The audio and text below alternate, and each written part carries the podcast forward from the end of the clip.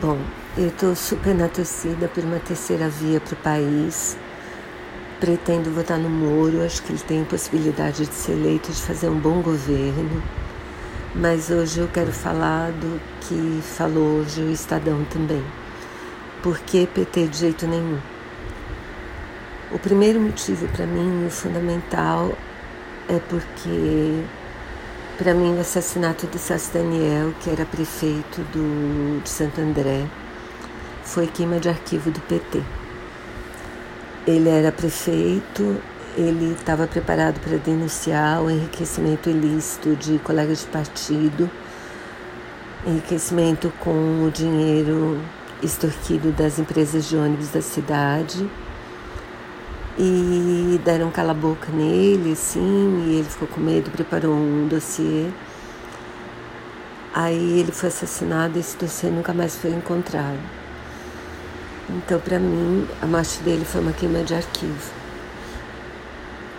E para a família dele também, eu vi o, depoimento do irmão dele numa CPI da época, CPI do Mensalão e esse irmão dizia exatamente isso que eu estou contando para vocês. Assim.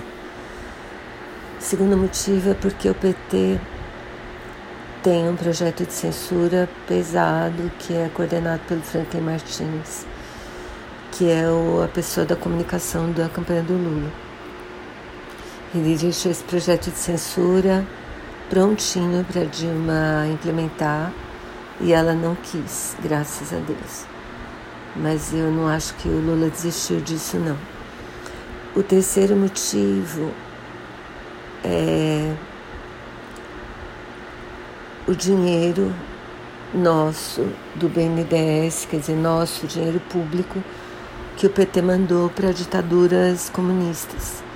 Mandou para Cuba milhões e milhões, mandou para Venezuela, essa ditadura terrível do Maduro, não que a de Cuba não seja terrível também mandou milhões e milhões e milhões do dinheiro do BNDES, dinheiro que foi enterrado para manter ditaduras que mantêm prisioneiros políticos, que mantêm pessoas com fome, que mantêm a censura da imprensa, que mantêm as pessoas amordaçadas.